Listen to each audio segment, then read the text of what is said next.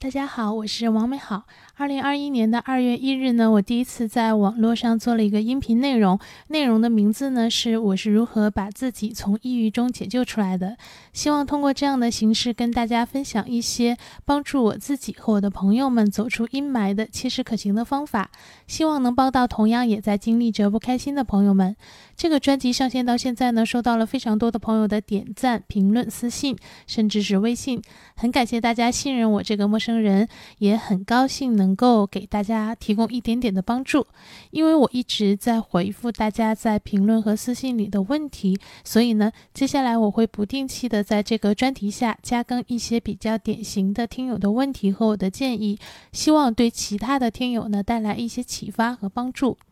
最近呢，有一个听友很苦恼，说他的女儿呢总是觉得自己腿粗，想尽各种办法减肥。但是呢，他觉得其实他女儿并不胖，但是呢，他怎么劝都没有用。我给他的建议呢，让他很意外。我说呢，如果是我是你的话呢，我会陪他一起减，呃，我会去研究什么东西吃了瘦腿，什么动作瘦腿，然后呢，陪着他一起行动。为什么会给他这样的建议呢？首先呢，我问他，他女儿想瘦腿，是不是因为班上的同学都很瘦，呃，或者呢，有人评价他的身材？果然呢，不出所料，他说确实是这样的。孩子班上的同学呢，都挺瘦的，也都在想尽各种办法减肥，连老师呢都觉得很苦恼。我说那就对了，如果孩子身处的环境和氛围是这样的，那他势必会受到影响。让他完全置身之外呢，是不太现实的。所以呢，首先要理解孩子为什么会强烈的希望减肥和瘦腿，而且呢，如果不能让孩子离开那样的环境的话，那么我们要用别的方法来解决这个事情。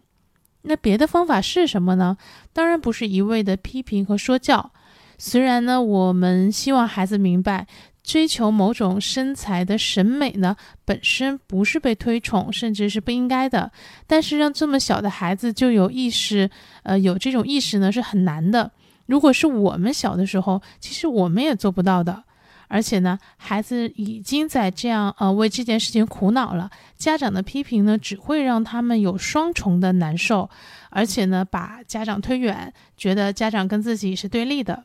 所以呢，我才建议家长这个时候呢，反而应该陪他一起减，会去研究啊，这个呃什么东西吃了瘦腿，什么动作瘦腿，然后陪着他一起行动。这样做的话呢，一方面会让孩子的痛苦减少，而且呢，跟家长的关系更近，因为呢，孩子会发现自己的父母是站在自己这一边的，当自己遇到困难的时候，是可以帮助。帮帮到自己的是关心自己的，另一方面呢，家长的介入呢会减少孩子误入歧途的可能性。呃，最近呢有新闻说，有人为了瘦小腿呢做了神经阻断手术，而且很不幸的呢，这个手术带来的创伤是不可逆的。但是呢，这种瘦腿的方式的宣传呢，在抖音等网站上其实是频频的出现。如果是孩子看到了，在对事物的判断能力还很差的这个时期，是很容易误入歧途的。那么家长如果能够帮助孩子一起减肥，能一定程度上去筛选出正确或者至少是非伤害性的方法。那这样呢，会比家长单纯的劝阻和制止孩子这个不行，这个不可以，这样的作用和效果呢会好很多。否则呢，很可能让孩子产生逆反心理，家长越是不让做什么，他就越去做。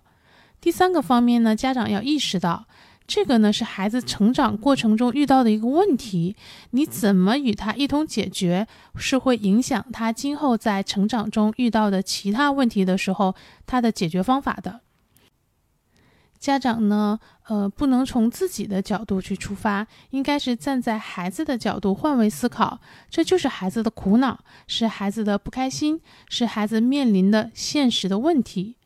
孩子呢是要到处去乱撞。恐惧与家人沟通，呃，自己不开心，还是可以跟家人寻求和得到帮助、讨论，以及呢有正确的方法和途径去解决，都会成为他非常重要的经历和体验，并且会影响他以后的处理问题的方法。所以呢，遇到类似的问题的家长也可以重新的考虑一下，以及想想自己要怎么做。当孩子有某种你想制止和反对的诉求的时候，家长首先要转变意识，正视这是作为一个孩子他遇到了的一个问题，然后呢，去了解孩子有这种诉求的原因，是不是环境的影响，或者重要的人对他进行了评价等等。之后呢，要么从原因上去解决问题，要么如果这个问题不是必须制止和遏制的。那么就跟孩子站在一起，帮助孩子一起去解决，让他感受到自己不是孤立无援，感受到父母的爱意和帮助，并且呢，用比较正确的、有效的方法来解决问题。好了，这就是王美好的小建议。与其限制孩子，不如跟他一起尝试正确的解决的方法。